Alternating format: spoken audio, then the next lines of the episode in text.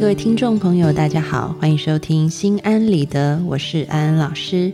又到了安心信箱的单元了，我们要来回答听众朋友的来信。首先是来自罗罗罗一二三四五的来信。安安老师，我是一个准高三孩子的妈妈，儿子是一个意志力不够坚韧的人，现在成绩我们都不满意，定了计划，可是很难执行下去。原因一是定的时候心境大，任务重；二是看到他那么累，又不忍心督促他熬夜；第三是他埋怨我参与太多，他自己反而没劲头了。现在不知怎么才能锻炼他的韧劲，参与到什么程度才是最好呢？盼望解惑，谢谢。听完了你的来信，安安老师要说，真的就是天下父母心，望子成龙，望女成凤。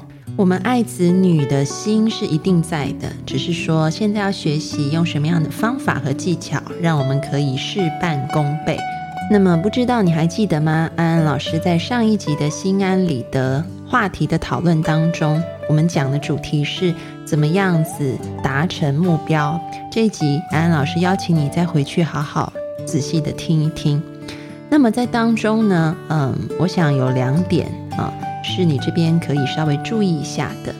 第一个部分就是说，也类似你提到的，孩子其实他在制定任务的时候，他自己把任务定得很重，因为他的这个心境是很大的啊。但是呢，这个任务是不是可行的？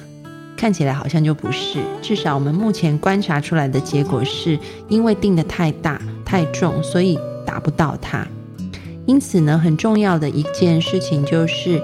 嗯，你可以当成自己像一个主管一样啊，在公司组织的心理学里面，我们常常提到要怎么样，主管和员工一起做目标管理、绩效管理，其实也可以应用在这个我们亲子要达成一个读书目标的上面。那就是当你发现设定的目标跟结果有落差的时候，你们可以去讨论一下，这个背后的原因究竟是为什么。如果真的像你所说的，就是因为在这一段时间里面，他给自己的任务太多太重了，那么我们就要必须把它拆成比较轻松跟简单的任务。有时候人要放弃掉一些事情是很困难的，但其实这也是一种智慧。可能在复习整本，假设我们说英文好了，你可能给自己的目标是背完整本字典。但是，也许你给自己的时间可能只有一周的时间，那你很明显的就知道说这个计划是不可行的，因为你的能力，这个任务已经超出了你的能力范围。因此，检视自己的能力，然后再去赋予适合的工作任务是很重要的。就比如说，今天孩子可能告诉你，他这一个钟头啊，就是要把，呃，假设是第一课跟第二课的这个内容全部看完。但是呢，在之前的这个嗯呃经验当中，他基本上他可能只能看完其中一课，他另外一课都是看不完的。那你可能就会觉得，哎，他怎么都没有做到？他自己也觉得我怎么都没有做到啊，所以可能内在就会产生一些情绪，觉得读书真的很辛苦，或者是觉得自己真的没办法读啊，或者是觉得说，哎。其他剩下的计划都不用管了，反正也达不到，就随便念好了啊。所以就会有一连串的，反而是一些负面的影响。你跟孩子讨论过以后，其实会发现说，可能他在这一个钟头里面，他目前能力所及的，真的就是读完一课。那怎么办呢？也许我们必须改换一下这个任务的方式，就是可能明天要考两课，你两课都得念完。那怎么办？我们就只挑。第一课跟第二课的大重点，在这一个嗯钟头里面读完它就可以了。好，那其他非重点的地方我们就不读了，因为我们的确也没有那么多的时间能够把它读完。那当你设定的任务是可以达到比较高的呃这个效能的目标，而且是让你可以在限定时间内，你真的能够百分百把它达成的话。孩子做起来也会相对的是有成就感的，这个讲的是第一点哈。那么第二点呢，就是你要参与多少。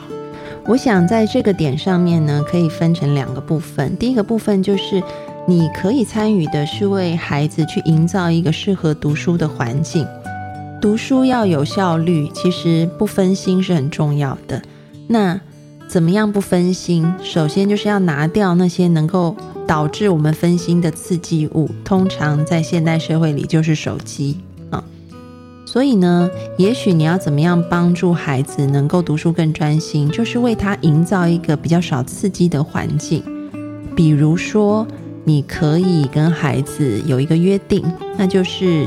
念书时间到的时候，手机不可以带进房间啊，手机可以放在客厅里啊，甚至你可以给孩子一把锁哈，比如说你找客厅的一个抽屉啊，然后你可以跟孩子说你要读书了，你把那个手机放进去啊，然后锁起来，他自己带带到房间，这样他不怕你偷看他的手机。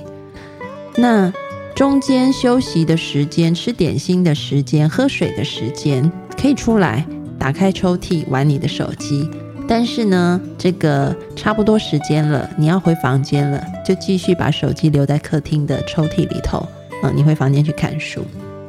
这并不是你要去没收他的手机，你听出来分别了吗？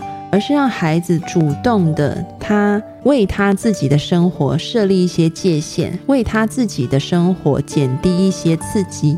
虽然这样子的要求是你提出的，但是在这个执行的过程当中，不是你去没收他，或者是你把这个手机给关掉的，而是他自己参与了这个过程。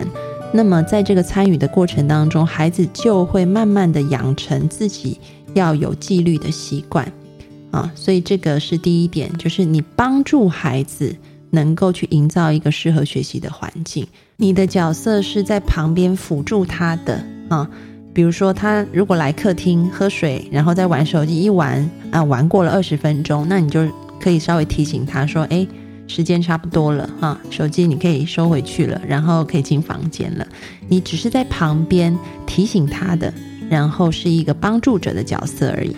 那么第二点呢？嗯，讲的就是说，你也要像一个主管一样 啊，像我们前面说的，就是在做绩效管理的时候，他可能每隔一段时间，他就会找孩子好好谈一谈，谈一谈他这一周啊，或者是这三天，他在执行任务的时候遇到了哪些困难点，然后你们两个可以一起去想办法解决这个困难。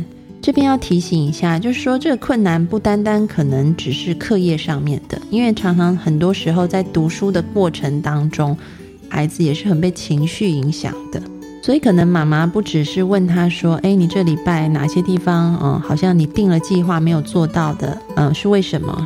比如说，我觉得这单字特别长啊，所以背不了那么多啊，哦，等等的，嗯，那你想办法的点，除了说。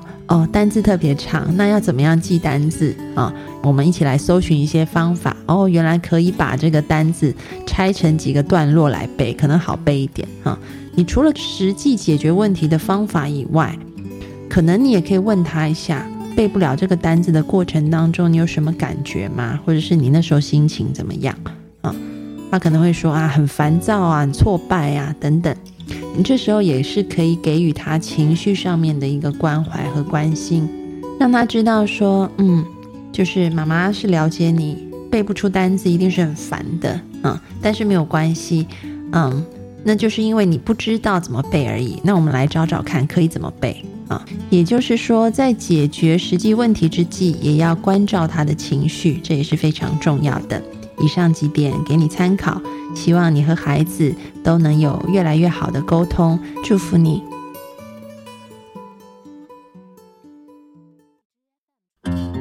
接下来是来自于樊迟的来信，安安老师，我是狮子男，性格非常的傲气，一吵架就想赢，可是自己又明知道这样会伤害彼此，但就是控制不了自己的情绪。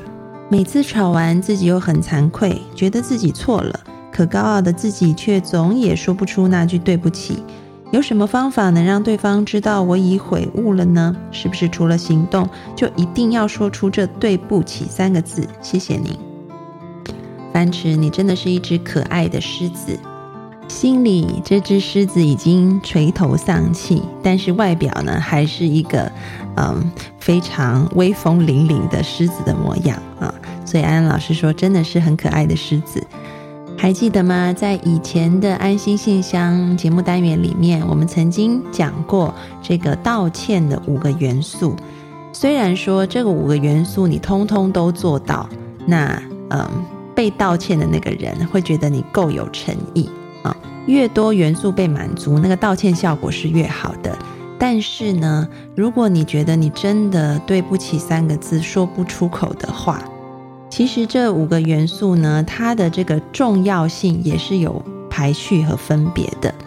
那么我们刚刚提到的这个对不起呢，其实它排在第二位。啊，也就是说，如果你真的说不出口的话，那至少你第一位这个最重要的元素，你一定要说出来，那就是我错了。这个我错了的意思就是你愿意去承担责任，你愿意知道这件事情会发生是因为你的不对。当你愿意去承认自己在这件事情上做错了、有错误的时候，那么对方的心里面呢，这一个道歉。的元素，它的力度是最强的。当然，如果你可以把这道歉的五个元素全部都做齐的话，啊，那效果一定是最好的。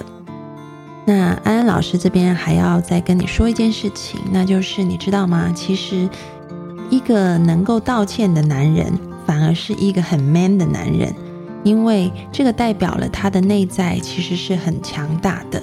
但是呢，他愿意用一个柔软的外表呈现出来。这个是真正的有韧性的强大，就像一句古话说的：“其身越软，其心越坚。”当你的心啊内在越强壮的时候，你的身段是更加柔软的。因此，也许你可以从这件事情上面去练习一下说对不起。虽然很困难，但是也许你踏出了这一步，你会发现自己变得更加的强大。那你就是真的从一只羞涩的年轻狮子变成一个成熟的强壮狮子了，祝福你。好的，今天的安心信箱就回答到这里。各位听众朋友，如果你有问题想要问安安老师的，欢迎你上心安理得的播客社区来留言给我，也许下一次节目当中你就会听到安安老师在回应你哦。